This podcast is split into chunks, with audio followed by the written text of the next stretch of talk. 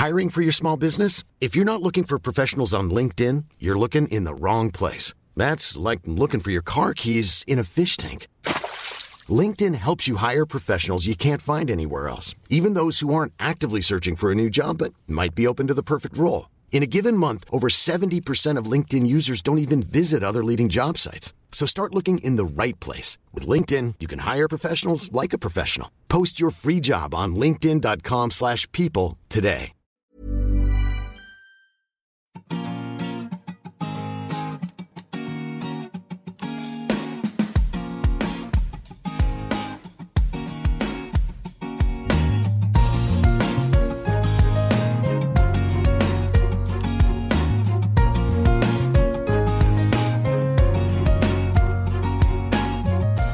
Frauenstimmen. Klagen, lachen, klüger werden. Ermutigende Gespräche mit mutigen Frauen über das Loslassen und das Aufbrechen, das Verlieren, das Suchen und das Finden. Ich bin Ildiko von Kürli.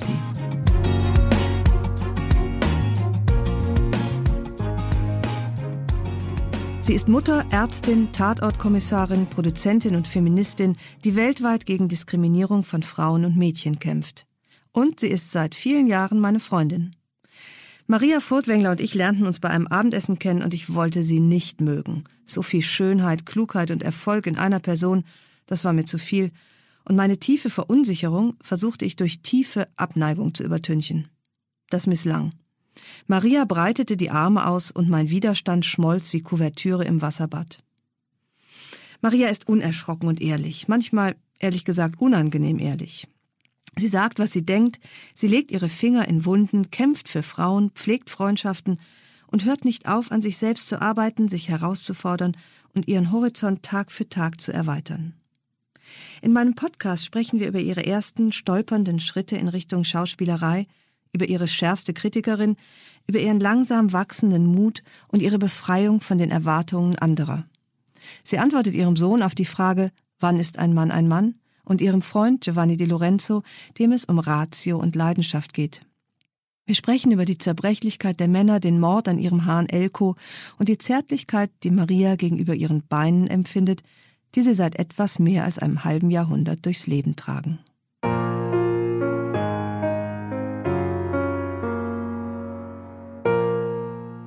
Herzlich willkommen in meinem Podcast, der heißt Es wird Zeit, Frauen stimmen. Wie geht's dir mit deiner Stimme? Hast du dich schlussendlich mit ihr versöhnt und angefreundet? Mit meiner Stimme. Ne, interessanterweise gerade zur Zeit habe ich ein, eine Auseinandersetzung mit meiner Stimme, weil ich oft heiser bin. Und ähm, also insofern mit meiner Stimme, ich singe dafür jetzt, habe ich jetzt wieder angefangen zu singen, weil ich wusste, das hilft der Stimme. Wir könnten danach auch eine Kleinigkeit zusammen singen. Da hätte ich nichts gegen. Ich habe da auch was du? Kleines vorbereitet. Ach, ich hätte da schon mal was vorbereitet.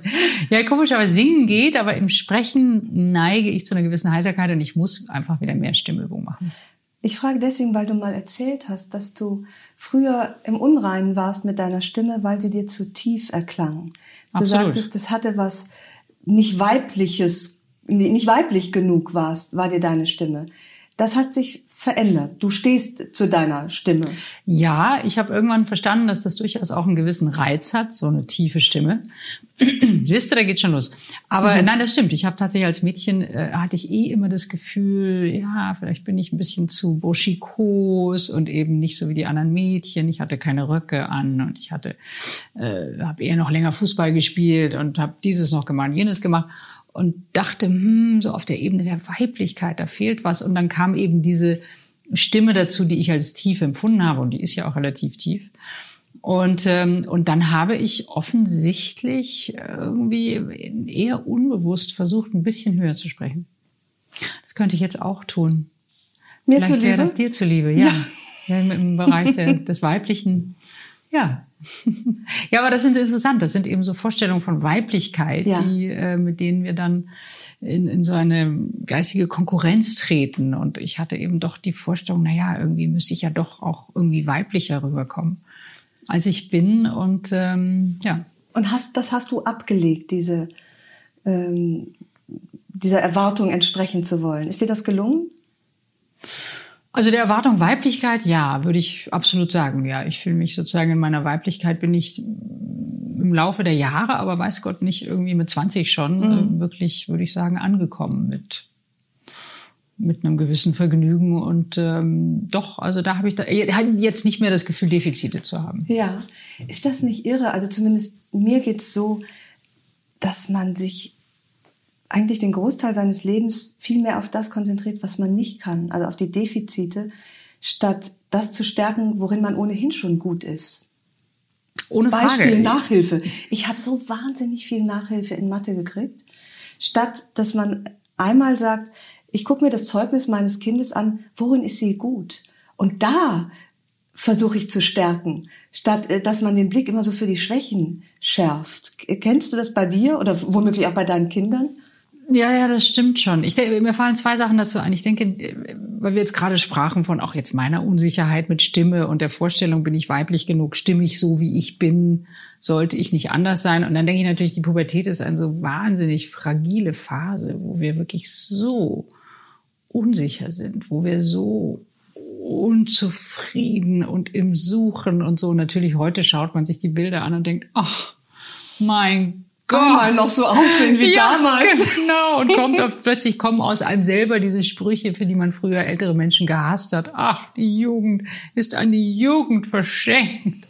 So schreckliche Sachen. Und das stimmt so. Und es stimmt ein Stück. Also ich will ja. damit sagen, man darf nicht ähm, unterschätzen, dass natürlich, also es gibt auch, auch rein eben Pubertät und Unwohlsein gibt es so, so eine Zeit, in der wir, glaube ich, uns sehr schwer tun, uns so anzunehmen, wie wir sind. Und was so eine grundsätzliche Fixierung aufs Negative angeht, da hast du bestimmt recht. Das wäre auch, auch schulisch natürlich ist es vielleicht ein großer Irrtum, dass wir versuchen, alle auf ein bestimmtes Niveau in Mathematik und ein bestimmtes Niveau in Sport und dabei sind die einen leiden, wenn sie irgendwo springen müssen und es wird nie was, anstatt dass man sagt, na gut, dann machst du halt Wasserballett, keine Ahnung. Mhm. Ähm, ich muss aber auch denken an etwas, was ich lustigerweise von, von Ursula von der Leyen gelernt habe. Wir haben uns ja kennengelernt und, und äh, auch angefreundet, eigentlich über die äh, jeweilige Alzheimer-Erkrankung unserer Väter. Und sie hatte mir dann, ähm, weil wenn man jetzt eben einen Angehörigen hat, der an einer Demenzerkrankung leidet, neigt man daran zu verzweifeln und sagt, oh Gott, jetzt, du nimmst gerade ein Glas und trinkst, jetzt kann er nicht mehr das Glas nehmen, ohne mhm. auszuschütten. Oh Gott, jetzt geht das mit dem, jetzt erinnert er sich nicht mal mehr daran und so. Und sie sagte, das, das ist fatal, weil wir werden nur verlieren. Das ist so, wie wenn wir unser eigenes Alter letztendlich uns anschauen. Sondern äh, was wirklich sehr hilfreich war, war ihr Tipp, konzentrieren auf das, was geht mhm. und sich wirklich freuen über das, was geht. Ja. Singen ging ganz lang oder ähm, man konnte eine bestimmte Form von sehr reduziertem Schach, also wirklich immer sich und das letztendlich äh, betont genau das, was du sagst, also dieses nicht verzweifeln, an all dem, was dauernd verloren ja, geht, ja. sondern wirklich sich freuen an dem, was geht.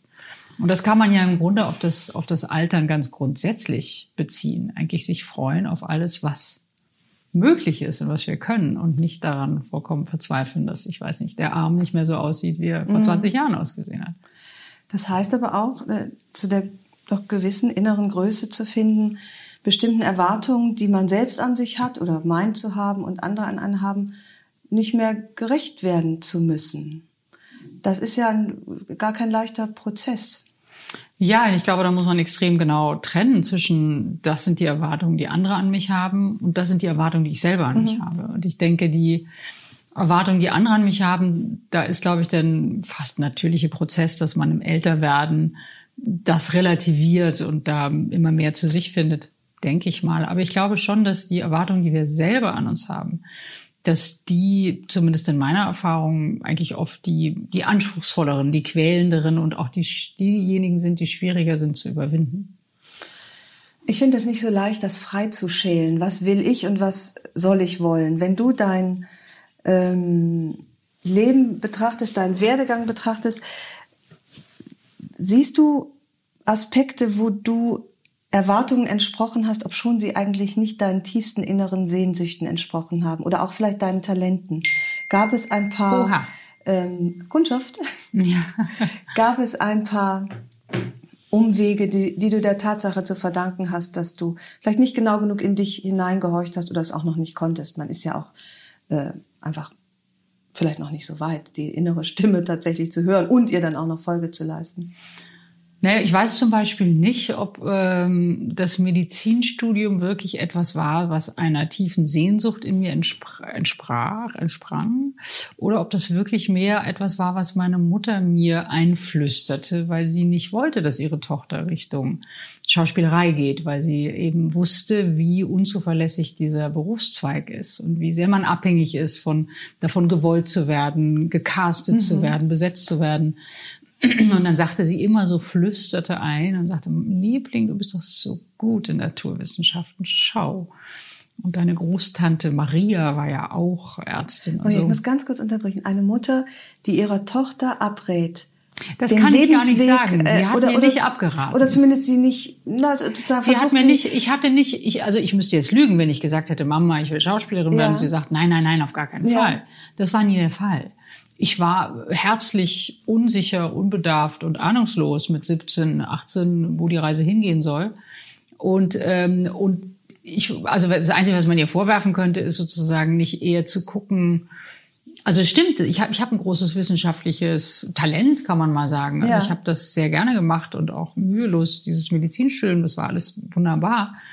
Ich habe es auch gerne gemacht, aber ähm, was du ja sagtest, ist die Frage sozusagen, sollte man nicht noch mehr Zeit damit zu verbringen, wo sind Talente oder wo könnte ich aus jemandem eine, eine, eine, ja, eine, eine Fähigkeit noch rauskitzeln, die da schlummert oder eine Sehnsucht, einer Sehnsucht Platz machen, wenn man so will. Mhm. Das ist ja oftmals, also in meinem Fall war das der Weg des geringsten Widerstandes. Also eigentlich ganz anders, als man das immer so gepredigt kriegt. Man muss sich anstrengen und braucht Disziplin.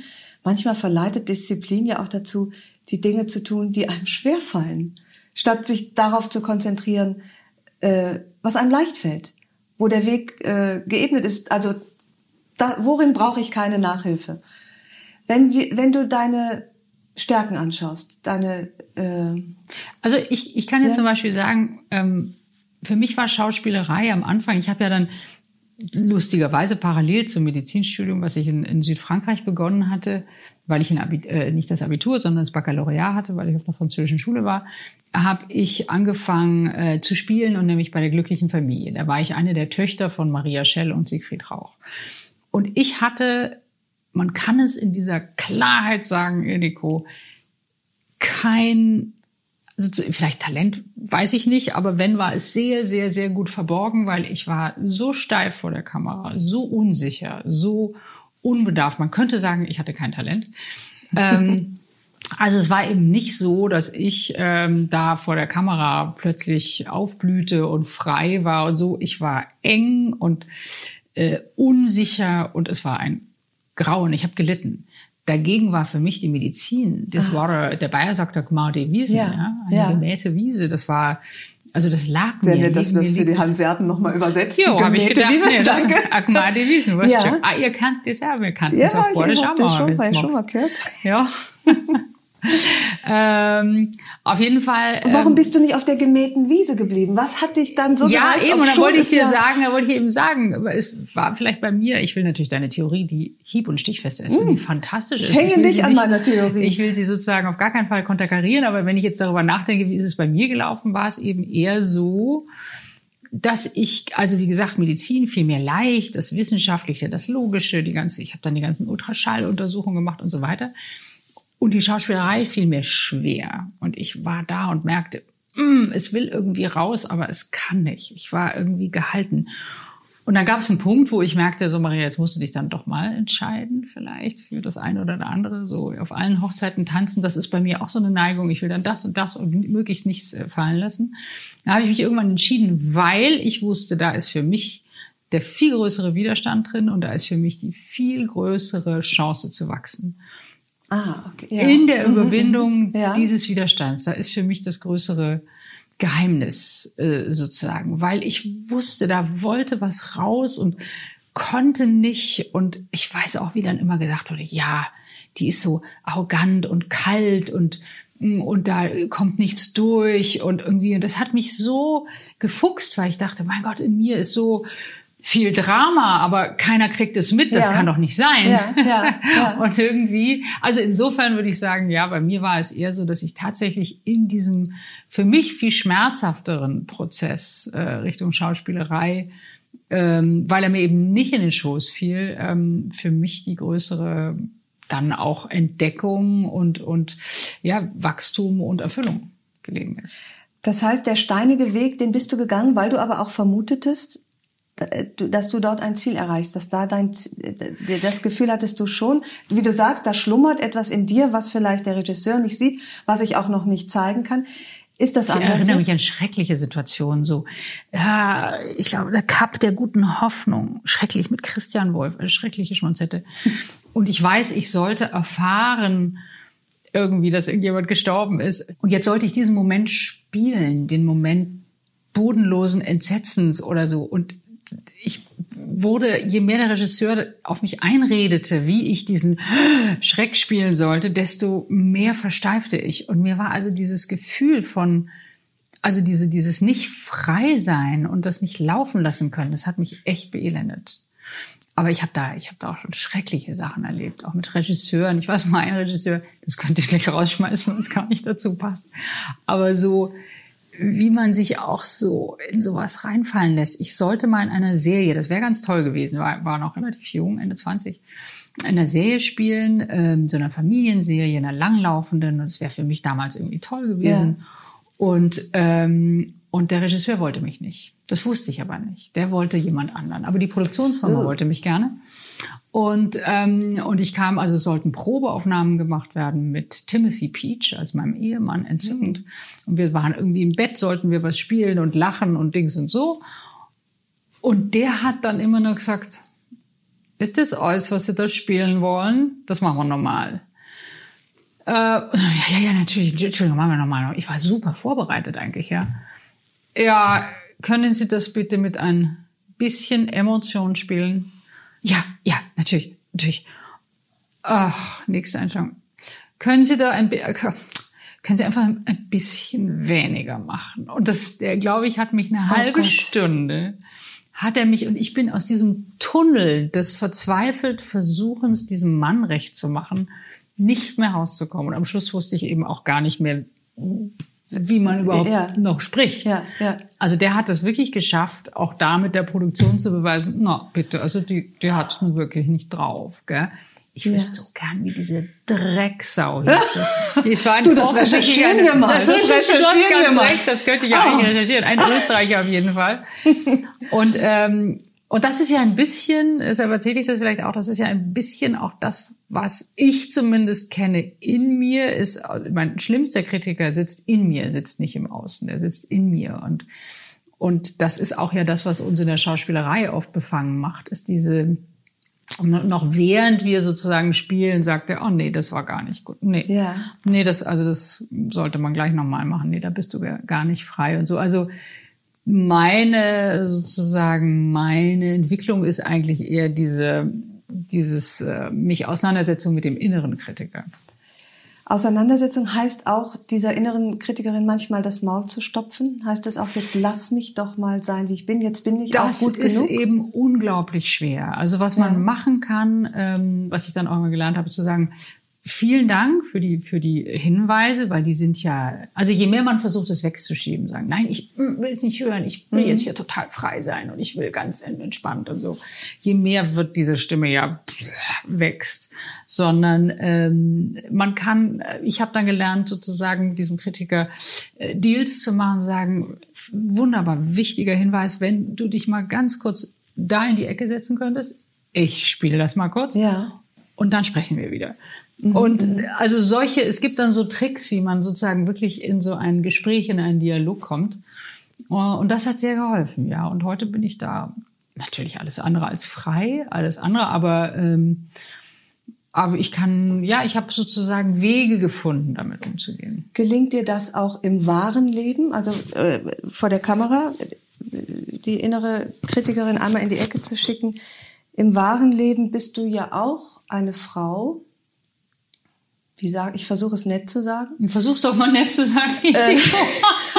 Aber dann hätte ich die unnette Variante wirklich. Dann weißt du was? Ich, ich möchte, dass so, du jetzt mit der unnetten Variante Ja, pass auf, ich sag's, wie es ist. Erst die unnette Variante. Jetzt kommt die unnette Variante. Okay. Wir kennen uns seit ein paar Jahren und ich konnte dich nicht gut leiden. Das weißt du. Ich mochte dich nicht, ohne dich Bevor zu kennen. Bevor du mich kanntest. Bevor ich dich kenne. Und das, ich habe das versucht herauszufinden. Meistens ist so eine Antipathie beruht ja aufgrund hat was mit eigener Unsicherheit zu tun. In deinem Fall ist es so und du hörst es nicht zum ersten Mal. Es langweilt dich wahrscheinlich, dass du du hast mir letztlich ehrlich gesagt Angst gemacht, weil das, was ich sehe, war erstens eine Frau, die meinen Mann gut findet. Da habe ich schon mal rot gesehen. Äh, du wirst ja genannt, ein wunderbarer Begriff von Moritz von Uslar, die, ähm, das Sexsymbol für den intelligenten Herrn. Ja, ach, ich habe einen intelligenten Herrn zu Hause, der fand ich gut, reich, schön. Aus unerfindlichen Gründen wirst du auch noch immer schöner mit dem Alter. Ach, ja. Und ähm, äh, sozusagen das, die, die Problemlosigkeit deines Lebens hat mich aggressiv gemacht. Dann lernten wir uns kennen mochte dich dann doch ganz gerne, musste ich, musste ich zugeben. Verstehst du das, dass du ähm, äh, quasi eine Aggression des Guten auslöst mit dem, was du alles in die Waagschale wirfst? Ja, wenn du das so erzählst, dann, dann kann ich das nur, nur so annehmen und, und verstehe, was du erzählst. Es hat natürlich sehr wenig mit der Eigenwahrnehmung zu tun, offensichtlich. Also ähm, sondern selber bin ich natürlich, glaube ich, wie wir alle eben sehr stark beschäftigt mit all den Dingen, die mich bewegen oder die mir furchtbar schwer fallen oder die ich, äh, die mich bedrücken. Aber ich kann gut verstehen, dass, dass das nach außen, dass jemand, der wie du weder reich noch schön. Der aus der Gosse kommt. Noch, ja. noch begabt, noch intelligent, äh, dass man da einfach. das ist auch hart natürlich aus meiner Warte, da hast du recht, ja. Nein, all das stimmt natürlich. Mit anderen Worten, du kannst Ich das habe dich kennengelernt und war wirklich schockverliebt in dich, weil ich neige ja dazu, äh, ich bin berühmt bei meinen Freunden leider auch für gewisse Taktlosigkeiten und, und Witze, die man mir schwer verzeihen kann. Und du warst hast all das getoppt, was ich je mir mich getraut hätte zu machen. Du hast einer gemeinsamen bekannten Freundin von uns, hast du innerhalb von drei Sekunden äh, solche Unverschämtheiten um die Ohren gehauen, dass ich dachte, dass ich nach Luft geschnappt habe. Es war natürlich gleichzeitig sehr komisch. Und du würdest im Zweifelsfall ohne Frage eine Freundschaft opfern. Immer die Pointe nehmen, ne? Natürlich. Gar keine Frage. Und das hat mich äh, absolut beeindruckt, weil ich dachte, die Frau hat äh, irgendwie Chutzpe. Das hat mir, hat mir gut gefallen. Ich las neulich, wir sprechen gleich noch über die modernen Social Media Medien. Äh, ich las unter einem Post von mir äh, auf Instagram, ihr Leben ist ein Märchen. Siehst du? Siehst und du, du dachte, wirst auch so gesehen. Ja, ja, ja. Du wirst genau, auch so gesehen genau in so einer Idealwelt. will ich nicht. Ich habe mich, genau das will ich nicht. Ich will nicht äh, so tun, als ob ich ein märchenhaftes Leben hätte, weil das erreicht ja die Leute nicht.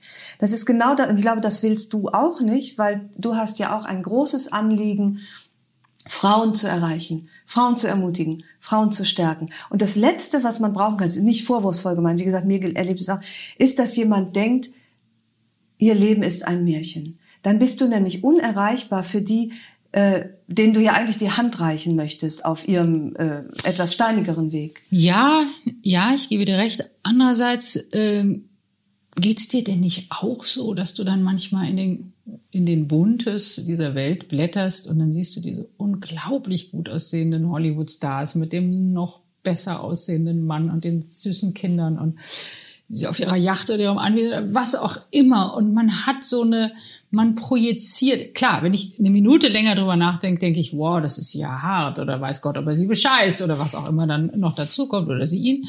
Äh, aber kurz lasse ich mich total fallen in diese Welt und in diese Bilder, die mir jetzt diese Zeitschrift zum Beispiel suggeriert und denke so ein bisschen sehnsüchtig, ach ja, da ist alles wunderbar. Also ich will mhm. damit sagen, wir haben doch auch eine Sehnsucht nach der, die das, ich meine, warum hören wir uns sonst die Aristo-Geschichten so an? Das hat heutzutage ein bisschen abgenommen, aber es ist unsere Sehnsucht nach ja. dem Prinzessinnenleben, der Sehnsucht, den Prinzen gefunden ja, zu haben. Aber irgendwie das sind wir auch alle ganz froh, wenn sie dann magersüchtig ist. Ne? Also das, äh das. Ja, natürlich, du hast vollkommen recht. Aber, aber es gibt die Sehnsucht, dass mhm. es das geben möge. Und dann ja. freuen wir uns natürlich, die Ehe war doch scheiße und er hat sie geschlagen. Ja. Und ja, genau, und sie ist magersüchtig und äh, die Ehe ist irgendwie. Also äh, beides, mhm. genau. Also es ist diese.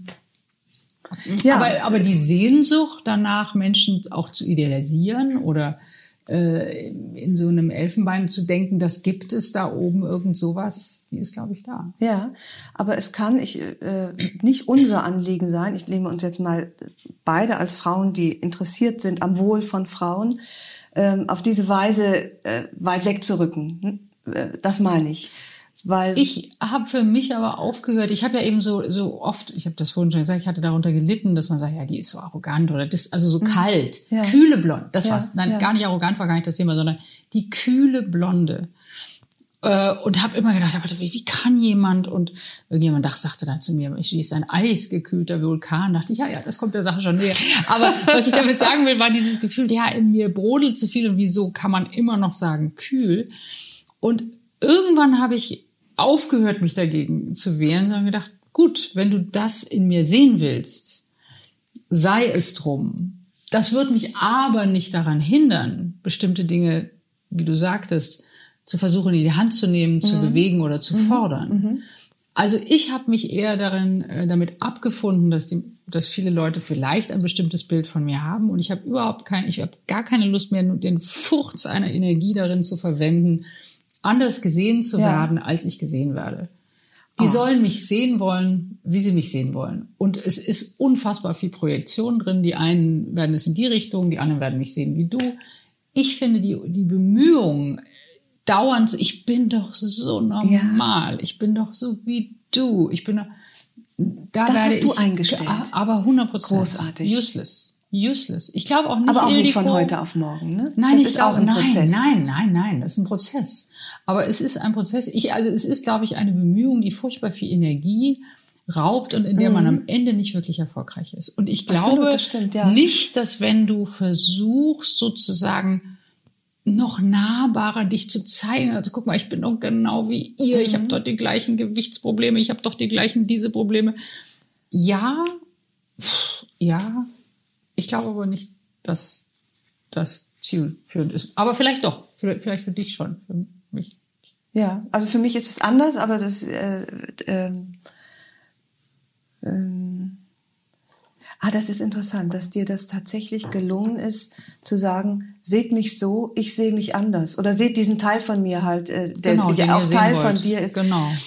Weil am Ende wird man nicht sowieso so sehen, wie man dich sehen wollen wird. Ja. Sehen, wollen, wollen. Hier passt sehen, gut wollen, etwas, wovon brauchen sehen. wir gar nicht jetzt. Findest ich glaube, es ist völlig angekommen, was du, was du sagen möchtest, ist angekommen.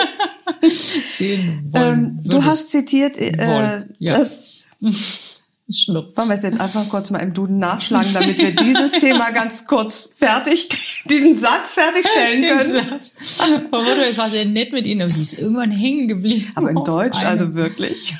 Ich habe gelesen, hast du, stimmt das, dass du mit Satzzeichen und Komm und so und Rechtschreibung Schwierigkeiten hast? Ja, aber was heißt? Schwierigkeiten? Das ist eine, ich schätze sie nicht, sie schätzen mich nicht. Und es kommt aber meine Arbeit ja auch echt nicht darauf an, wo das Komma steht. What? Was hat, du wird lektoriert, meinst du? Ja, also ich meine, letztlich kommt es doch darauf an, dass ich die richtigen Worte finde und nicht, dass das Komma äh, richtig steht oder dass das Dehnungshaar an der richtigen Ecke ist. Ich bin, kann, ich kann schon mich verständlich ausdrücken, schreibend. Ich habe nämlich da, also da habe ich durchaus einen kleinen Komplex, äh, weil meine Rechtschreibung und, und so, das ist, das ist ein schwieriges Thema. Ich war ja auf der École Française und habe Deutsch als Fremdsprache von Ach. französischen Lehrern beigebracht bekommen in München wohlgemerkt, das war relativ absurd. ähm, und äh, ich schiebe es jetzt einfach mal darauf. Ich habe bis heute Schwierigkeiten mit zusammen getrennt. Ist mir ein Rätsel. Groß, klein, Kommasetzung. Neulich sagte ja. eine Freundin von mir, der ich so ein, ich habe so ein kleines Treatment zugeschickt, eine Autorin, und sagt, Maria, du verteilst äh, äh Kommas wie Konfettis über dem Text. So halte ich das, das fand auch. ich eine Wo sie sich Meinung. niederlassen, dann sollen sie ja, sich du wohlfühlen. Fantas kommen aus wie Konfetti. Aber es kommt doch auf die Message an. Ich finde Nicht auch. aufs Konfetti. Ich fand's toll, aber gut. Ich will einmal zurück zu dem, was Leute sehen. Der Slogan des von dir auch zitierten Gina Davis Institute of Gender in Media lautet, If she can see it, she can be it. Was sehen die, die Frauen in dir und was möchtest du denn, um das doch nochmal diesen Punkt äh, zu machen, was möchtest du, was sie sehen? Wenn du vielleicht auch eine dieser Frauen sein wollen würdest, die vielleicht die Mädchen zum Bogenschießen bringst. Du, du erzählst häufig von dem Beispiel, dass die Mädchen anfangen, äh, Bogen zu schießen, seit sie die Heldin in äh, die Tribute von Panem äh, kennenlernen durften. Was sehen sie, wenn sie dich sehen, die Frauen? Was möchtest du ihnen an Ermutigenden auf ihren Weg mitgeben? Was wäre dein Wunsch? Hm, das ist eine gute Frage. Was möchte ich, wenn ich es mir sozusagen aussuchen könnte? Was möchte ich, was gesehen wird? Hm, ja, wahrscheinlich würde ich dann gerne sehen, dass wahrscheinlich die Aktivistin, die, ähm, die sich für etwas einsetzt und sich stark macht für andere Frauen, die, die da mit einer gewissen Beharrlichkeit und, und Sichtbarkeit irgendwie trommelt. Mhm. Ja, denke schon. Jemand, der kämpferisch, ich glaube wahrscheinlich gerne den kämpferischen Anteil in mir, vielleicht. Bisschen eine Amazone. Ja. So, so in der Richtung vielleicht.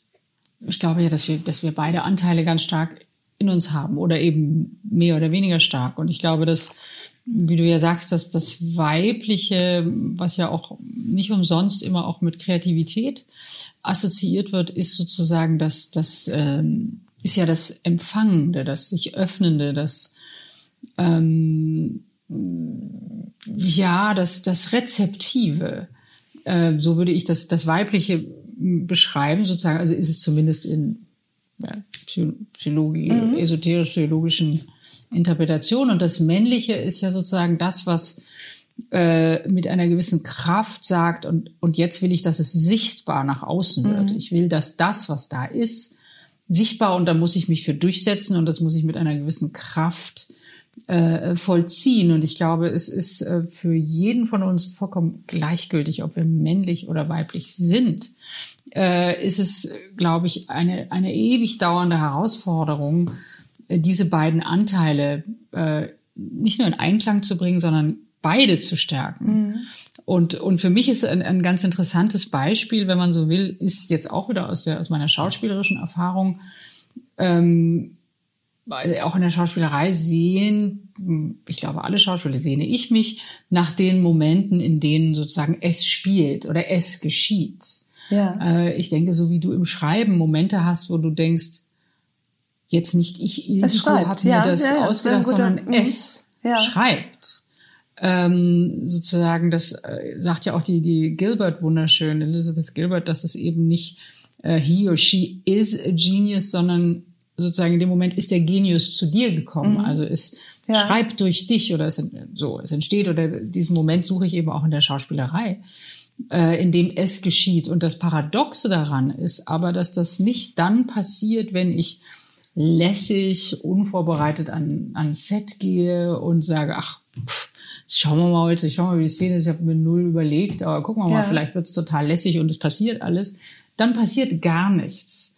Ähm, sondern dann ist man nur am Kämpfen mit dem Text, mit diesem und jenem. Wenn ich super gut vorbereitet habe, mir genau überlegt habe, was sagst du da, welcher Moment ist das, was passiert da in ihr, was ist vorher passiert und so weiter, dann kann ich sozusagen am allerbesten tatsächlich loslassen, weil ich weiß alles mhm. und ich muss jetzt eigentlich nichts mehr tun. Und das ist ja. dieses Paradox an sozusagen, es ist jetzt nicht 100 Prozent, aber sozusagen an, an, an Schärfe der Vorbereitung, an Wollen, natürlich auch an es gut hinkriegen wollen und dann gleichzeitig sozusagen den Moment der Gnade vielleicht eher erleben können, weil man dem sozusagen den Raum bereitet hat. Also deshalb will ich immer sagen, es geht darum, diese beiden Anteile, ich weiß jetzt nicht, ob es ein gutes Beispiel war, aber in, in, in Gleichklang mhm. zu bringen, einen Ausklang. Nein, Ausklang, Einklang. Einklang. Ausklang, Einklang und tschüss. Sag mal, wie lange reden wir denn noch? Es wird immer schlimmer. immer schlimmer. Ich, äh, wir sind bei Frauen. Wir gehen einmal kurz zu meiner Lieblingsrubrik in dieser Sendung. Die Männerfragen. Die Männerfragen. Und ähm, ich fange mal an mit dem, glaube ich, wichtigsten Mann in deinem Leben. Aha. Hallo Mami, hier ist dein äh, absoluter Lieblingssohn, unbestritten. ähm, ja, die liebe Ildiko hat mich gebeten, dir eine Männerfrage zu stellen. Jetzt bin ich mal gespannt. Ähm, jetzt weiß ich nicht so genau, was eine Männerfrage ist. Äh, ich meine, ich kenne einige Herrenwitze, gepflegte Herrenwitze.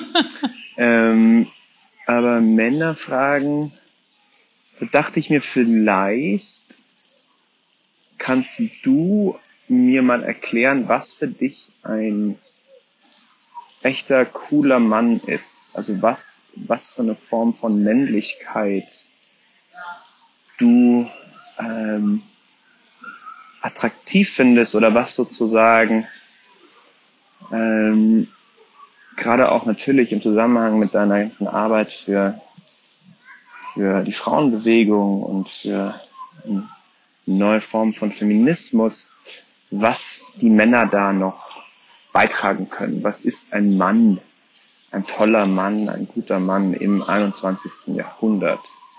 Oder auch darüber hinaus. Ähm, das würde mich sehr interessieren. Und ähm, damit äh, lasse ich dich und Ildiko jetzt äh, alleine. Ciao, Mama. Wie süß. Süß. Ach, mein Sohn. Ja, spannende Frage. Äh, Und, und nicht umsonst von einem jungen Mann gestellt, weil ich glaube schon, dass die, dass viele junge Männer sich, sich schwer tun äh, in ihrer Rolle, äh, in der Gewissheit, genau wie er sagt, wie ist man denn eigentlich dann der richtige Mann? Wenn man irgendwie bei den Mädels merken sie, ja, wenn ich dann zu verständig oder soft bin, dann bin ich irgendwie der Beckenrandschwimmer und finde mich uncool.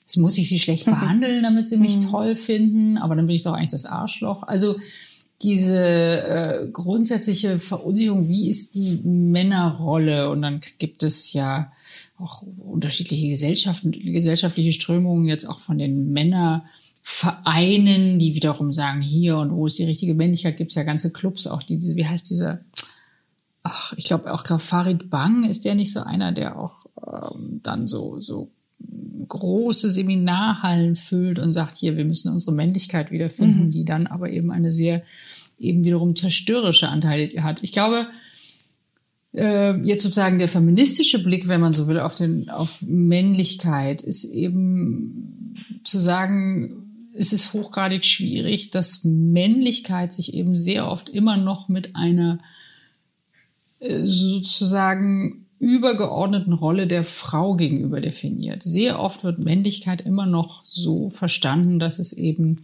dieses ein bisschen mehr, ein bisschen mehr Kraft, ein bisschen mehr Macht als die Frau und auch über die Frau. Und das ist äh, klar der Ansatz, wo man sagt, also ich denke, jede intelligente Frau vielleicht und jeder intelligente Mann hoffentlich sagt, dass so darf und muss Männlichkeit sich heute im 21. Jahrhundert eben nicht mehr definieren, dass sie in der Dominanz der Frau äh, letztendlich sich ganz maßgeblich, äh, also eigentlich als Zentrum das hat. Und ähm, und insofern ähm, ist die Frage, ja, wie definiert sich denn dann Männlichkeit, wenn sie nicht heißt, ich bin dominiere die Frau und ich kann ihr sagen, was sie zu tun hat, was sie darf, was sie nicht darf. Und das ist ja im Grunde eine Welt, man kann es ja auch gut verstehen. Es ist ja so groß, so verunsichernd, wenn ich in eine Beziehung mich einlasse, mich in jemanden Menschen verliebe und so. Wie angenehm ist es theoretisch, ja, wenn ich mir vorstellen kann, ich kann dich kontrollieren. Ich kann sagen, Ildiko, du darfst jetzt nicht mehr rausgehen und du darfst auch niemand mehr treffen. Und wenn, wirst du verpritscht und verprügelt und verdieses. Ich kann damit meine Ängste kontrollieren. Also die sozusagen, das ist ja auch beunruhigend, wenn ich die Weiblichkeit, auch die weibliche Sexualität sozusagen in ihrer Kraft wirklich zulasse und die Ehre, weil, puh, weiß Gott, wo die dann hingeht. Also das wirklich auf einer gleichberechtigten Ebene zuzulassen, ist, glaube ich, nach wie vor für ein, viele Männer anspruchsvoll. Ein Wagnis. Damit ist, äh, ja. sind wir beim Lieblingsthema eines anderen Freundes von dir. Der Übergang ist perfekt. Äh, dieser Freund hat nämlich einen weiten Bogen gespannt. Oha. Von Sexualität, Sexualität bis zum Nationalsozialismus. Und das kann nur einem gelingen. Liebe Maria, du bist ein Mensch, der sehr, sehr offen über Körperlichkeit und Sexualität sprechen kann. Und ich habe äh, mich erinnert an ein langes Gespräch mit meiner eigenen Mutter, als sie damals die Flucht gesehen hat, einen Film, den wir gemeinsam gemacht haben. Und ich habe mit meiner Mutter ein langes Gespräch geführt, weil meine Mutter sich Bezug nahm auf einen Satz von dir in der Flucht. Es ist die Stunde der Frauen. Und hat meine Mutter gesagt, äh, Nico, es war im Dritten Reich für uns nie die Stunde der Frauen. Hat sie Bezug genommen auf ihre eigene Entwicklung als Kind im Dritten Reich. Und ähm, wir haben lange, lange geredet, was Liebe, Sexualität und Körperlichkeit im Dritten Reich eigentlich bedeutet hat. Und meine Mutter hat gesagt, eigentlich sind wir damals geradezu antifeministisch erzogen worden ähm, im Dritten Reich. Und äh, ich habe das Gespräch jetzt gerade wieder mit ihr geführt, sehr, sehr lange, weil sie 90 wurde und wir haben lange über ihre Prägungen aus dieser Zeit gesprochen. Und das wäre meine Frage oder meine beiden Fragen an dich. Einmal, warum du so offen über Liebe, Sexualität und Körperlichkeit mit anderen Menschen sprechen kannst, auch mit mir. Das hat mir oftmals sehr geholfen. Und ja, der große Zusammenhang zwischen Sexualität und Feminismus. Das war der Nico. Das ist der Nico. Ich habe finde ich total süß, eine super gute Idee auch von dir, Ildiko. Echt, das finde ich mit den Jungs da, finde ich total schön. Ich sag mal, die zwei Fragen war, also die zweite weiß ich noch, Feminismus und Sexualität, aber die erste. Dein eigener offener Umgang im Gespräch. Das war die zweite Frage. Was war die also, erste Frage? Warum bist noch? du so offen?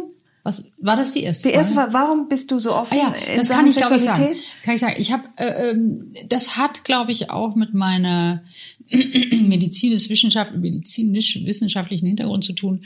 Eine, eine sehr, ich habe immer schon eine wahnsinnige Neugier gehabt, Dinge im Detail zu verstehen und, und wollte quasi auch ein Stück weit auch Medizin studieren, damit ich weiß, wie ein Pups entsteht. Also ich, ich will so auch innerkörperliche Vorgänge. Das hat mich schon immer wahnsinnig interessiert und da ist es dann nicht mehr weit äh, zur Sexualität, über die ich dann auch früh so keine. Meine Mutter hat immer auch relativ offen, relativ offen so darüber gesprochen und ja, also es, es hat bei mir, glaube ich, vor allem mit einer mit einer moralbefreiten Neugier zu tun. Herrlich. So. Und ja, da, ja. da glaube ich, deshalb rede ich gerne. Ich finde es ein super spannendes Thema und merke, wie wenig Leute da offen drüber sprechen. Wenig. Äh, ja, ne? Für haben wir da schon mal sehr ja, offen drüber äh, gesprochen? Ja, wir ja, haben. Schon. Äh, Ach ja, ganz früh auch gleich. Mir, mir fällt das, äh, mir liegt das nicht so auf der Zunge, aber wenn ich animiert bin, äh, halte ich dann, dann halte ich dann ne? auch nicht hinterm Werkzeug.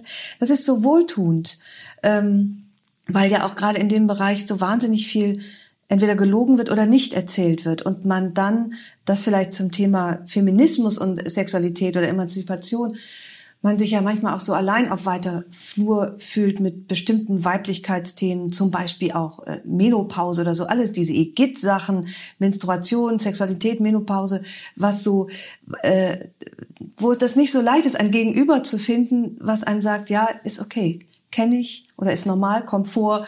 Und das kann, äh, finde ich, erleichternd sein, auch auf dem Weg der Emanzipation, solche Themen aus dem Dunkel zu holen. Ja, also und um deine zweite äh, Frage zu beantworten, sozusagen Feminismus und ähm, Sexualität. Ich glaube, es ist ein, ein gigantischer Irrtum zu denken, dass Feminismus äh, äh gleichzusetzen ist mit den Unterschied der Geschlechter irgendwie weg denken oder weg äh, interpretieren wollen. Ich glaube, so wie wir ja auch von unserer Stiftung durchaus in Anlehnung an Gina Davis, die du vorhin erwähntest, sagen sozusagen nicht if she can see it, she can be it, sondern sichtbar heißt machbar. Also es geht darum, mhm. dass jeder seine Potenziale voll entfalten kann. Es geht, äh, ich denke, im Feminismus nicht darum, äh, äh sozusagen da, zu sagen, da gibt es keine Unterschiede. Im Gegenteil, es gibt Unterschiede. Ich bin jemand, der sehr so stark sind, ne? kostbar ja, sind. Ja. Ich weiß, dass ich als kleines Mädchen schon, und das ist etwas, was sich durchgezogen hat, ich weiß mit zwei Jahren, gab es mal ein, äh, ähm, erzählt meine Mutter immer, ich erinnere mich nicht daran, aber sie sagt, da war eben irgend so ein, ein Waschmaschinenmechaniker, äh, Monteur da irgendwie und der kniete da vor der Waschmaschine und ich ging von hinten und umarmte ihn von hinten und der war so vollkommen konsterniert, was will die denn? Ich habe immer schon so ein Ding gehabt mit dem männlichen Rücken. Also ich finde, so ein Männerrücken, das ist dieses kraftvolle, auch natürlich eine, eine Kraft, eine Stabilität ausstrahlen, aber es ist so ein urmännliches ja. Signal, wenn man so will, ähm, für mich schon ganz früh gewesen.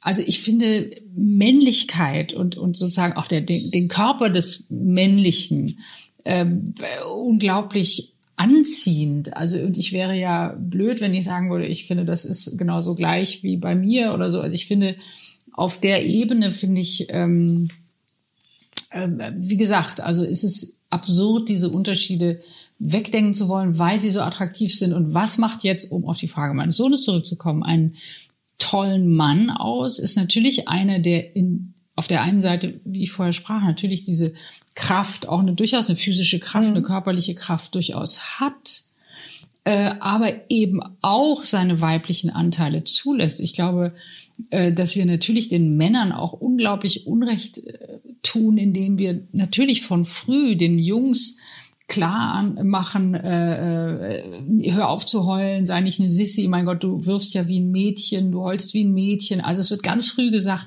ja. mädchenhaft sein ist das Schlimmste.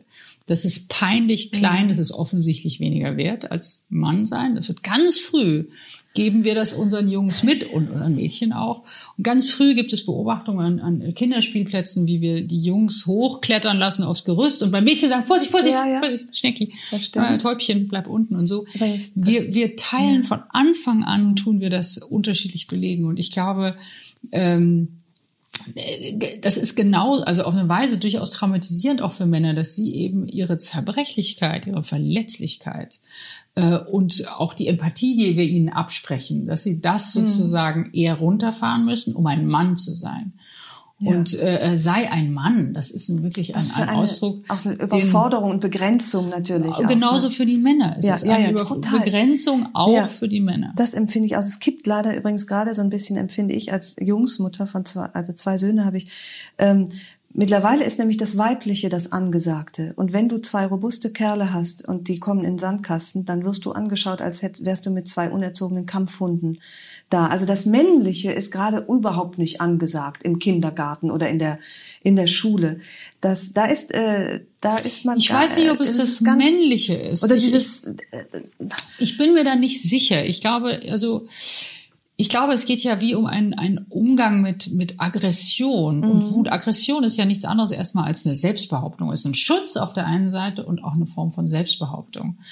Und ich glaube, ähm, ich, ich erlebe das in Schauspielkursen, weiß ich, wo äh, eben Situationen, wo Frauen wütend spielen sollten. Und dann ist es ganz interessant, dass also die, wir dann dazu neigen, entweder in etwas schreiend, hysterisches oder in was weinerliches ja, zu gehen, was stimmt. verzweifeltes. Und ich, mir sind mhm. die Augen aus dem Kopf gefallen, als ich in einer amerikanischen Serie, ich glaube, es war äh, von Shonda Rhimes, Scandal, ja. Da standen sich plötzlich zwei hochgradig weibliche Frauen gegenüber, aber die haben sich auf Augenhöhe, die haben nicht geschrien, Szene, ja. die haben nicht mhm. gekreischt, die haben, die haben sich so, aber auf einer Augenhöhe und einer Kraft und Stärke äh, äh, gekämpft, wo ich dachte, bam, ja. das ist kraftvoll. Und mhm. ich glaube, mhm. Es geht darum, wie, wie lernen wir, wie bringen wir es den Jungs, aber hoffentlich auch den Mädchen bei, sozusagen mit ihrer Kraft und auch ihrer Wut umzugehen, ja. ihrer Aggression. Ja. Und da geht es darum, sozusagen die, die traditionellen Rollenbilder von, ja, hier und du hau ihm ruhig drauf und hol dir das Ding und so weiter. Aber Isabella, das tut man doch nicht.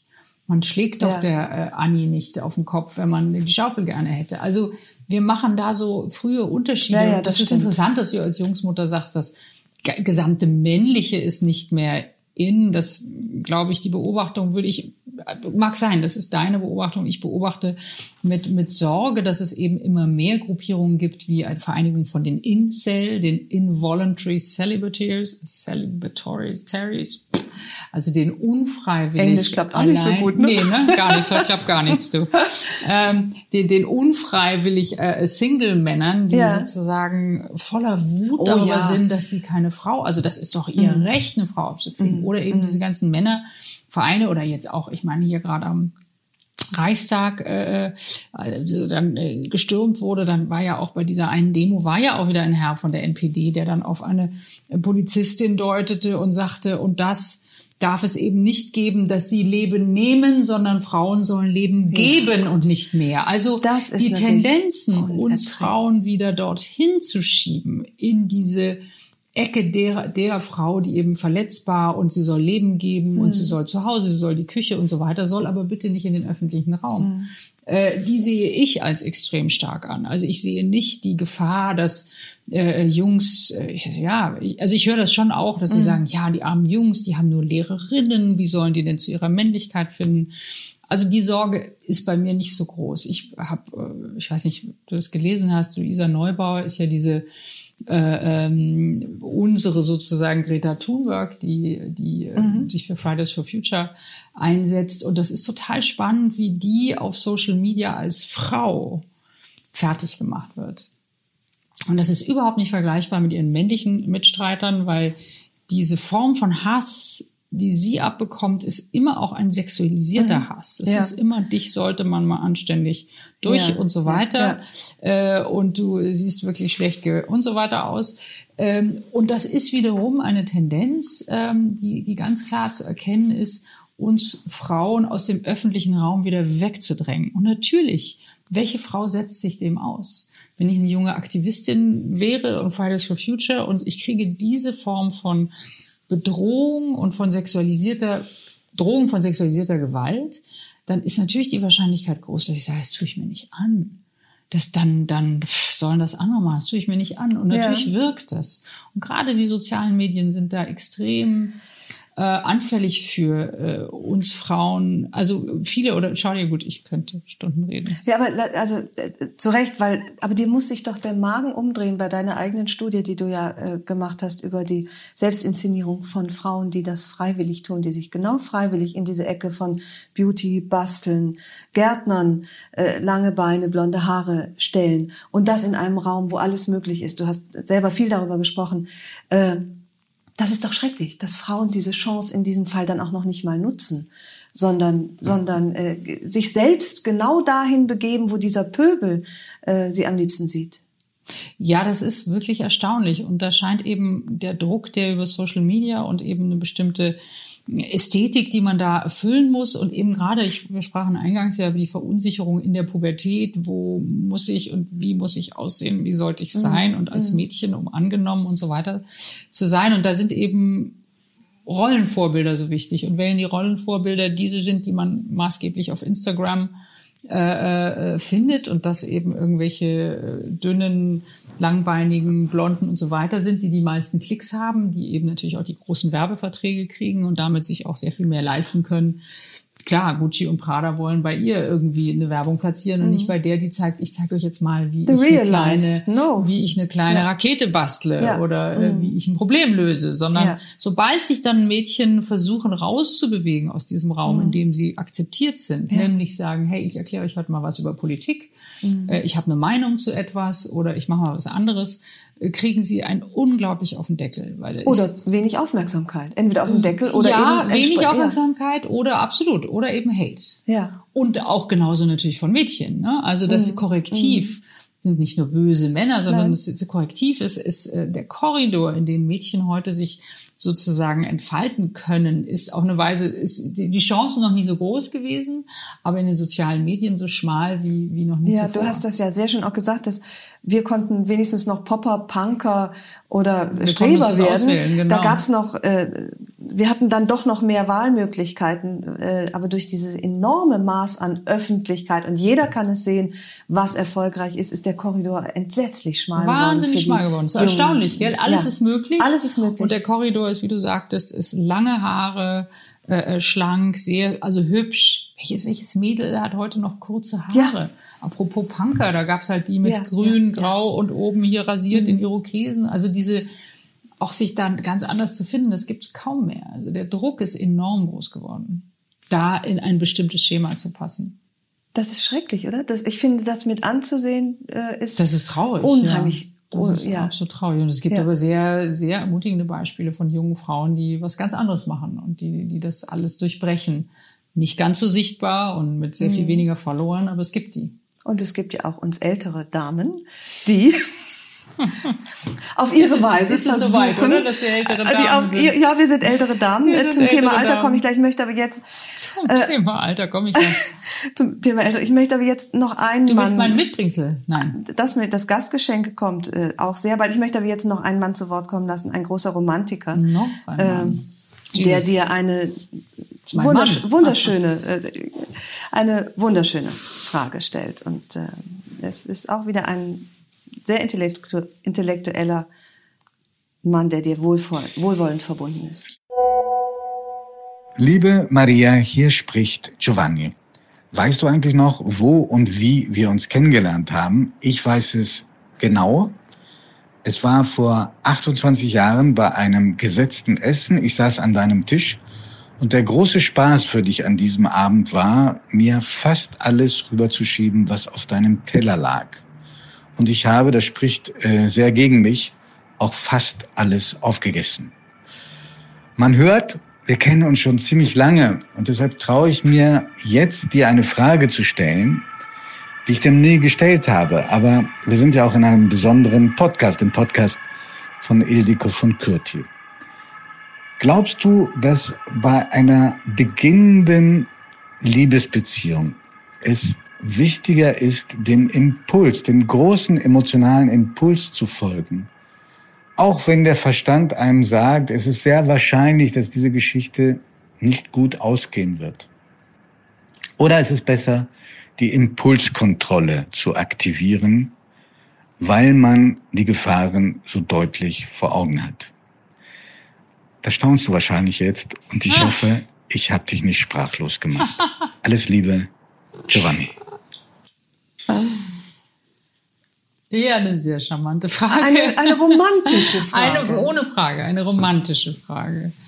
Äh, und natürlich schlagen da zwei Herzen in meiner Brust. Und wiederum als Schauspielerin sehne ich mich natürlich nach dem ungelösten Impuls, der geschieht. Und, und ich sehne mich natürlich nach dem Zustand, weil ich äh, sicherlich eher jemand bin, der rationalisiert, auch eher kontrolliert ja auch tatsächlich bin, ähm, sehne ich mich nach dem Zustand des Kontrollverlusts, dass die Gefühle überhand nehmen und ein total, gleichzeitig ist ja der Zustand auch schrecklich. Man kann nichts mehr tun, man starrt nur noch auf sein Handy oder sitzt am Telefon und ist vollkommen für diese Welt eigentlich verloren. Und insofern schlagen zwei Seelen in meiner Brust. Die Sehnsucht ist riesig nach dem sich verlieren und dem Impuls, wie Giovanni sagt, einfach folgend und sich kopflos in etwas äh, fallen lassen und gleichzeitig, äh, und da ist man ja dann auch älter geworden, wird man auch in allem vorsichtiger und äh, schaut nochmal genauer und so. Also es ist beides. Wirst du Keine vorsichtiger tatsächlich Antwort. mit dem Älterwerden oder entdeckst du auch äh, Bereiche, wo du viel mutiger geworden bist, wo dir also sagen wir nach außen bin ich sehr viel mutiger geworden. Ich habe mir sehr schwer getan, mir bestimmte Dinge zuzutrauen. Ich habe ja sehr schwer jetzt äh, sehr schwer, schwer nicht, aber spät eine, eine eigene Firma, eine Produktionsfirma gegründet. Ich habe relativ spät die Stiftung begonnen. Ich habe mir vieles nicht zugetraut und habe dann immer äh, mit Staunen junge Männer gesehen, die so mit 25, 30 den Film nicht nur inszeniert, sondern auch gleich produziert und raus. Und ich dachte, das, wo ich da dachte, Maria, wieso kriegst du den Arsch nicht hoch? Ich habe mich nicht getraut. Ich hatte zu sehr Angst davor, dass vielleicht nicht gut wird oder ich scheitere und so. Also dieses, die Bereitschaft zu scheitern und der Mut zu scheitern, das hat bei mir mich unglaublich, äh, also die, die Angst davor zu scheitern, die Angst damit nicht umgehen zu können oder so, das hat mich sehr gebremst. Und ich habe das Gefühl, dass das ist das, was ich immer wieder höre, dass wir Frauen mehr Angst haben zu scheitern, dass wir mehr uns perfektionistisch und versuchen, mhm. es richtig und so weiter zu machen. Also ja, ich bin mutiger geworden. Ich bin auf jeden Fall mutiger geworden. Ich glaube, in emotionalen Dingen Ähm, das müsst, kann ich jetzt nicht sagen, ob ich da mutiger geworden bin. Vielleicht. Das weiß jetzt nicht. Mhm. Oder müsstet ihr jetzt noch Dinge? Nee, bloß nicht nachdenken. Bloß, bloß nicht, nachdenken, nicht nachdenken. Oder was kommt denn dann dabei raus? Weil ich empfinde wie ist denn es das als, bei dir, ja, ich überlege gerade. Wie, wie wirfst du dich oder wirfst dich nicht oder wirfst dich schon oder? Ich mache mir ja viel Gedanken über das Leben, das jetzt so allmählich in die Jahre kommt und über Ligo, die. ich werde nie vergessen, dass du mir gesagt hast, da du 50 wurdest, ja, was soll denn jetzt hm. noch kommen? Das Leben ist doch eigentlich zu Ende. Ja. Da bin ich schier am Telefon rückwärts hm. vom Hörer umgefallen, weil und ich habe dir dann gesagt, wie bitte? Ich habe das Gefühl, mehr denn je, es fängt doch jetzt gerade erst so richtig an Spaß zu machen. Was natürlich auch nur ein Teil der Wahrheit ist, aber äh, ich finde gerade die Zeit, wo gut, du hast noch kleinere Kinder, aber meine Kinder äh, sind ja nun schon ein Weilchen aus dem Haus und die, die Energie, die dann frei wird und die Möglichkeiten, die, die wir haben ähm, und, und mit den Erfahrungen und der Freiheit eben nicht mehr die Kinder an der Backe zu haben, das finde ich schon ziemlich sensationell. Also es ist für mich just das Gegenteil von das Leben ist zu Ende. Das ist interessant. Du musst mir mal genau erklären, wie du überhaupt darauf kommen konntest. Natürlich ist das Leben der Fruchtbarkeit zu Ende. Das Leben als knackiges, scharfes Ding. Das würde ich sagen, ist damit ohne Frage mhm. zu Ende. Aber die Frage ist, warum ist dann alles andere auch gleich zu Ende? Also mich würde es total interessieren, wie du im, im Kern auf diese Aussage kamst das, ähm, das war tatsächlich so. Äh, das hat sich wieder geändert, aber ich war da in einem tiefen Tal des äh, wirklich des Gefühls, was kommt da jetzt noch? Und die große Angst, die mich immer noch manchmal beschleicht. Ich weiß nicht, du scheinst sie nicht zu haben, aber in dunklen Stunden habe ich manchmal die Angst, dass der bessere Teil meines Lebens hinter mir liegt. Kennst du diese Angst? Also was, sag mal genauer, der bessere Teil deines Dass Lebens? das Beste meines Lebens hinter mir liegt, nämlich das, was äh, jung, knackig, schön, äh, das meine ich nicht in erster Linie, sondern, sondern, das Aufbauen, das Suchen, die erste Liebe, der erste Job, die erste Gehaltserhöhung, der erste Film vielleicht, in dem man mitspielt, das erste Mal auf der Bühne stehen, Kinder großziehen. Jetzt muss ich sie loslassen. Äh, die Phase jetzt hat einfach auch viel mit Abschied zu tun. Und diese Abschiede werden ja immer mehr, ob man will oder nicht. Das, dem muss man sozusagen ins Auge sehen. Das ist einmal körperlich, aber es sind auch die Eltern, die gehen werden. Bei mir sind sie lang gegangen. Die ersten sehr üblen Diagnosen, die im Freundeskreis äh, einschlagen. Also dem gegenüber eine Haltung äh, zu gewinnen. Ja, aber hattest du das Gefühl, dass es nichts Erstes mehr geben wird? Jenseits von der ersten Krebsdiagnose, sage ich mal. Ja, oder der schön erste Darmspiegelung. Das sind dann so Sachen, die Premieren, Und dann, dass es nichts Erstes mehr gibt, was dich äh, oder ist In es der Phase, Erste? von der du sprichst, die jetzt zwei Jahre her ist, hatte ich wirklich das Gefühl, ähm, da kommt nichts mehr ich hatte keine Idee für mich und war sehr verzweifelt, weil ich eben auch noch gebundener war durch kleinere Kinder. Also die Energie, von der du sprichst, die sich bei dir total jetzt entfalten kann, das kommt bei mir jetzt und es fängt bei mir ja erst an. Ich bin ja noch sehr eingebunden familiär. Da war ich wirklich auf dem Tiefpunkt. Aber trotzdem würde mich interessieren, bei all der Energie, die du ja Gott sei Dank spürst und du bist jetzt Produzentin, du machst deine ersten ganz eigenen Sachen, all die Rollen füllst du jetzt aus. Ähm, wie wappnest du dich gegen das, was kommt? Nämlich eben auch das Loslassen von Dingen, Menschen, Beziehungen, die einem äh, liebgewonnen sind, die aber gehen werden. Ich glaube gar nicht, dass man sich wappnen kann. Ich habe gerade heute mit auch einer Freundin gesprochen, wo der Vater eben so in eine sehr akute Demenz wirklich von, man kann wirklich fast sagen, von heute auf morgen eben niemand mehr erkennt und auch nicht ja. mehr stehen. Also, und diese Dinge sind ohne Frage, diese Form von Abschiede sind die, die wir jetzt in unserem Alter ganz massiv haben ne? Mhm. und, und auch erst, ersten gesundheitlichen ähm, echten Probleme kommen. Und es ist ohne Frage so, dass ähm, ich finde, gerade mit dieser Zahl 50 so ein sehr viel stärkeres Bewusstsein ob ähm, meiner Endlichkeit eingesetzt hat. Also diese sehr klare Wissen, ich bin endlich, ich werde sterben und dann auch meine Mutter angucke und daher, sie wird sterben und, und in gar nicht so allzu weiter Zukunft.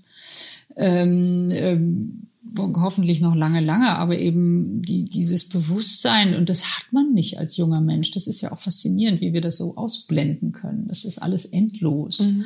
Und, und ich ertappe mich natürlich dabei zu, zu denken, mein Gott, es war ein wahnsinnig schöner Sommer, jetzt ist der schon wieder vorbei. Und dann ist, habe ich ihn wirklich genossen genug? Habe ich, wie viele habe ich davon noch? Also diese Gedanken, die man sonst immer nur von den Älteren gehört hat, die, die beschleichen mich schon, aber mhm. manches wird doch dadurch ohne Frage noch kostbarer, ohne Frage noch genauer. Und natürlich ist das, äh, ist es etwas zwischen diesem Bewusstsein, es ist endlich, was, was stärker wird und auch der, der Körper, der sich ja auch hin entwickelt in wirklich einen Zustand, wo man dachte, oh Gott, in dem will ich nie, da will ich nie hin. Mhm. Aber ja. äh, es ist, es ist einfach so, wie es ist. Und gleichzeitig, wie wir eingangs sagten, dieses Fokussieren auf und all das kann ich genau jetzt machen. All das, zu dem bin ich genau jetzt fähig. Habe ich jetzt die Kraft, mhm. habe ich jetzt die Zeit. Und eben nicht zu verzweifeln daran, dass irgendwie der Hintern anfängt zu hängen oder irgendwie ich, ähm, ja, ich könnte auch verzweifeln daran, und das finde ich übrigens einen, einen, einen wirklichen Schmerz, ähm, wie die, sich die Kinder Stück für Stück einfach entfernen in ihr eigenes Leben. Das ist ein großer Schmerz. Ja. Äh, immer wieder und dann ist es wieder ein großes Glück und dann ist man wieder stolz und dann ist man wieder frei und dann ist man aber wieder tief traurig. So, aber so süß war es doch, die mich gebraucht haben und dann ist es auch mhm. wieder befreiend. Also es ja. ist, ich finde, wie alles im Leben hat es diese zwei Seiten und, und wir tun sicher gut daran, uns auf die Seite zu fokussieren, in der eben etwas geht und nicht in der Ecke zu verzweifeln, wo wir nur sagen, ach ja. du Scheiße, jetzt geht das nicht mehr oder jetzt fange ich an hier oder jetzt fallen mir hier die Haare aus oder jetzt so. Macht ja wenig Sinn. Damit sind wir wieder am Anfang des Gesprächs, nämlich dahin schauen, was geht oder auch was noch geht. Genau, ähm, zunehmend, ja, Ildiko, ja. keine Frage, zunehmend dann auch was noch geht. Ist das ja. dein Rezept für Zuversicht? Ich glaube, ich bin rezeptbefreit. Wie machst du Mut? Wie hast du mir Mut gemacht in der Situation, in der ich mich befand? Ich, ich weiß dachte, nicht, ob ich liegt noch vor mir? rücklings vom Telefon gefallen bin, dir das Mut gemacht hat. Wo ich nur dachte, wow, wie kommt sie denn darauf? Ich habe dir, ja, ich erinnere mich, ich habe äh, dann eben tatsächlich gesagt, um Gottes Willen, jetzt besser wie jetzt, also mehr Energie wie jetzt haben wir doch gar nicht, mehr Möglichkeiten, mehr Freiheiten als in, in der heutigen Welt. Ähm, und ähm, ja, vielleicht ist es, und das, was unabänderlich ist, auch zunehmend mit Humor nehmen und fast auch mit so einem liebevollen Auge. Ich weiß, mhm. wie ich bei meiner Großmutter, die kam mal aus dem Bad und da habe ich sie zum ersten Mal als kleines Mädchen so bewusst nackt gesehen und hat dann laut, laut gerufen, Mama, schau mal, der große Mutti ist der Busen runtergefallen. Und der Busen, es war klar, der ist runtergefallen. und all diese Dinge, die können wir und, und dann sieht man dann manchmal eben hier und da und dort. Und dann gleichzeitig erfüllt mich das dann auch neben dem. Das ist ja so lustig, wenn man etwas sieht, finde ich am Körper, irgendwie, man macht Yoga und der Arm dreht sich und man denkt, was ist das denn hier? Ähm, und dann ist der erste Gedanke immer, ah ja, ja, ja, muss ein bisschen mehr Fitness machen, dann kriege ich das wieder weg. Also dieses Gefühl, I'll fix it. Mhm. Oder, ah ja, dann muss ich noch zehn Liegestützen machen und dann, angenommen, ich könnte das, ich kann das gar nicht. Aber, ähm, und dann setzt bei mir zunehmend ein dieses, hm, ja. Das bleibt jetzt so. Das bleibt und das wird mehr. Und da gibt es auch eine Zärtlichkeit.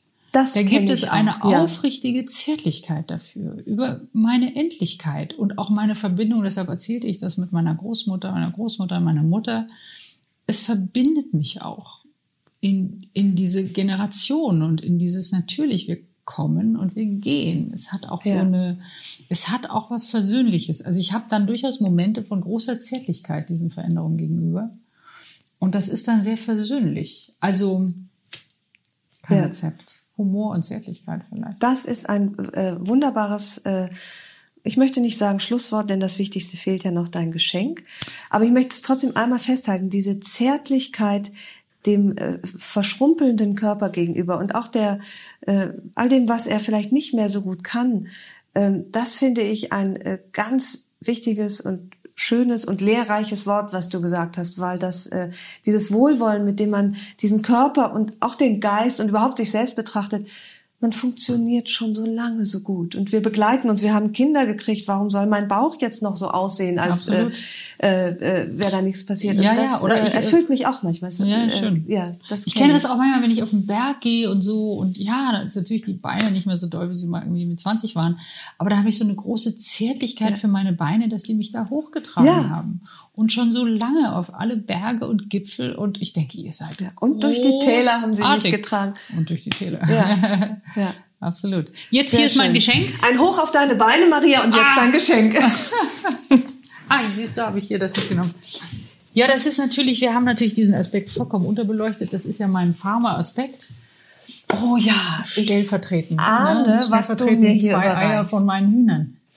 Stellvertretend, das sind Demeter-Eier. Ich wollte jetzt keine aus München holen, das müsste ich jetzt schneiden. Ja, Aber du stell dir vor, das sind jetzt Stell zwei Eier. vor, das sind Eier, selbstgelegte Eier von deinen. Selbstgelegte Eier von meinen Hühnern. Ist, ich Hühnern? wir es sind eben nur zwei geworden. Du musst wissen, dass wir unter äh, starkem Druck sind, nicht nur vom Fuchs, der mir einige Hühner geholt hat, sondern auch gleich noch der Marder. Und der Marder hat jetzt kürzlich tagsüber, was sehr ungewöhnlich ist, offensichtlich, weil der war schrecklich angeknabbert, meinen stolzen Hahn geholt. Oh nein. wunderschön, der Elko, eigentlich Elke, aber Elke wurde dann zu einem Hahn, also heißt, hieß das hier Elko. Und tatsächlich der stolze Hahn, der jetzt seit dreieinhalb Jahren da kikerikit, Oh. hat der irgendwie tagsüber so ganz böse wirklich angeknabbert. Und zwischendrin eben bei Starkregen kommt der Fuchs, der ist schlau. Und ähm, genau. Umso mehr äh, schätze ich dieses äh, Gastgeschenk wirklich sehr. Sie werden gleich in die Pfanne gehauen. Unbedingt, du wirst sehen, sie schmecken hervorragend. Ich, ich danke dir sehr. Was ich mitnehme, sind deine Eier und passt doch, den wirklich schönen Satz der Zärtlichkeit des Wohlwollens äh, für uns selbst. Auf jeden Fall. In diesem Sinne. Vielen Dank für deinen Besuch. Sehr gerne.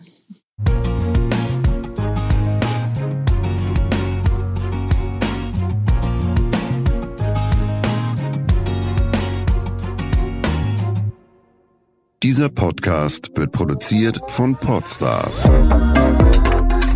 bei OMR. Even when we're on a budget, we still deserve nice things. Quince is a place to scoop up stunning high-end goods for 50 to 80% less than similar brands. They have buttery soft cashmere sweaters starting at $50, luxurious Italian leather bags, and so much more. Plus, Quince only works with factories that use safe, ethical, and responsible manufacturing. Get the high-end goods you'll love without the high price tag with Quince. Go to quince.com slash style for free shipping and 365-day returns.